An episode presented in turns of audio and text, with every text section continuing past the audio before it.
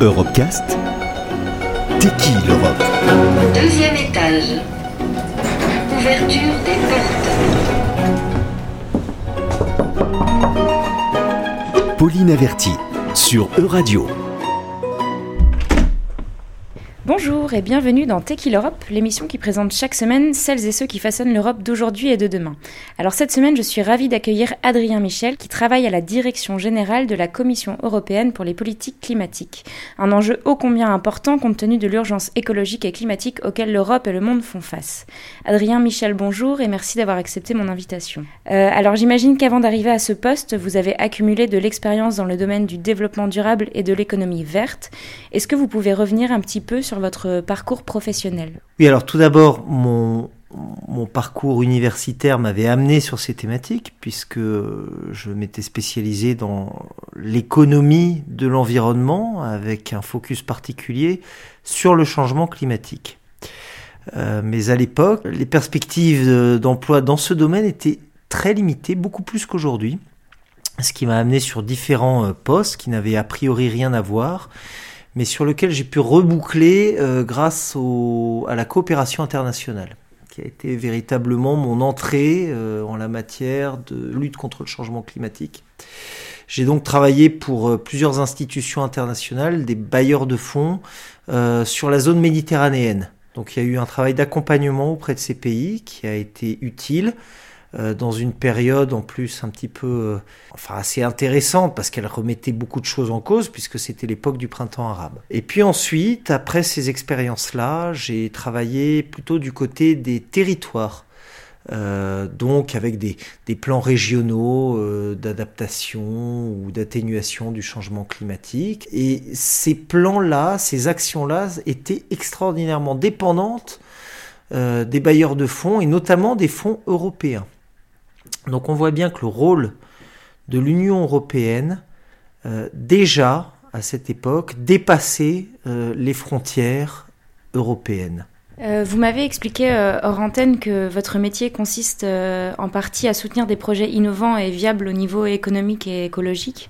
Est-ce que vous pouvez nous donner un exemple de projet qui a été soutenu dernièrement? Oui, alors il, existe un programme euh, dont, le nom barbare est, NER 300, mais qui a euh, financé un certain nombre de, projets innovants dans le domaine notamment des énergies renouvelables qui est un des secteurs technologiques sur lesquels l'Europe est plutôt en pointe, en particulier sur l'éolien. Et vous savez que l'éolien, euh, il y a un très fort potentiel en mer, plus que sur terre, il y a plus de place, puis il y a moins de conflits de voisinage en mer, évidemment. Le problème, c'est qu'à l'heure actuelle, on peut pas euh, mettre des éoliennes partout, on a besoin de fonds relativement peu profonds. Alors il existe des, possibilités technologiques de créer des éoliennes flottantes. Donc euh, c'est une technologie qui n'est pas encore mûre, euh, mais sur laquelle l'Union européenne est très active et nous avons financé plusieurs projets pilotes, euh, dont un qui vient d'entrer en opération euh, au large des côtes portugaises les potentiels de cette technologie sont très importants parce que d'abord, elle permettrait d'installer de, des éoliennes à des endroits où elles ne pouvaient pas être installées jusqu'à présent. Euh, elles permettent aussi euh, d'installer des éoliennes de manière modulable. On est dans la possibilité de déplacer cette éolienne flottante. Donc vous voyez que à l'échelle du globe, là, on, on a des, des, des, potentialités intéressantes et les programmes européens euh, s'attellent à, à soutenir euh, ces projets prometteurs et en faire émerger quelques-uns. Euh, les urgences écologiques concernent tant le domaine de la gestion de déchets que le réchauffement climatique ou encore la disparition de, des espèces animales. Euh, on est tenté de dire euh, par où commencer? Alors, il ne faut pas penser qu'il y a une priorisation de ces objectifs et de ces enjeux. Finalement, euh, tous sont liés, tous sont liés principalement à une surexploitation de ressources non renouvelables. Euh, et c'est cette surexploitation qui crée euh, l'intégralité des problèmes que vous venez de lister. Et c'est exactement dans cet esprit qu'a été, et je m'avance un petit peu, mais, mais, mais qu'a été euh, annoncé la communication de la, Commission sur ce qu'on appelle le, le, le, Green Deal européen, et qui cherche à, à aborder toutes ces problématiques en un seul cadre de réflexion.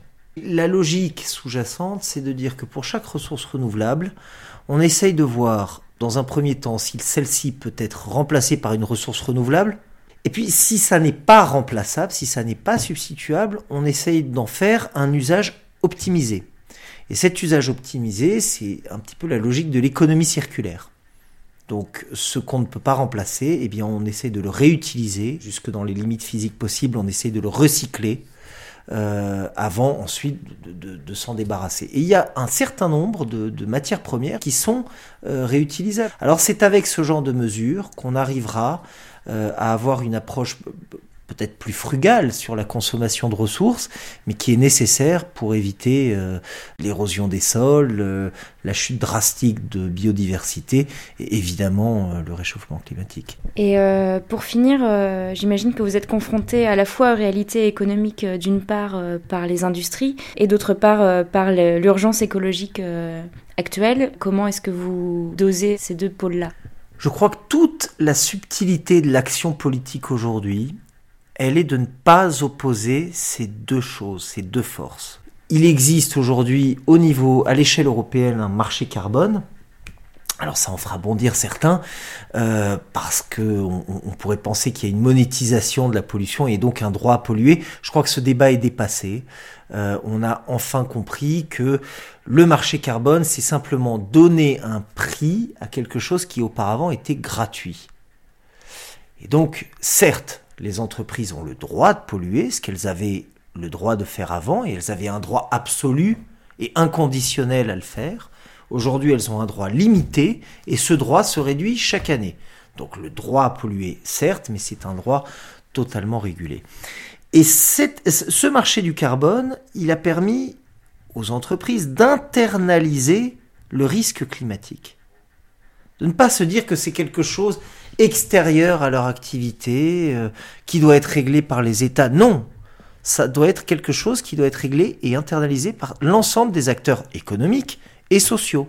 Ce marché a, a- a- a eu des résultats notables puisque les émissions de nos industries lourdes en Europe ont déjà diminué significativement de l'ordre de 20% par rapport à 1990. C'est très important.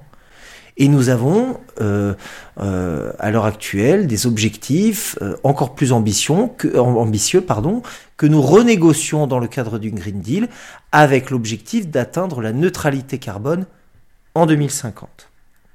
Merci beaucoup Adrien Michel et à bientôt sur Euradio. Retrouvez l'intégralité des Europecast sur euradio.fr.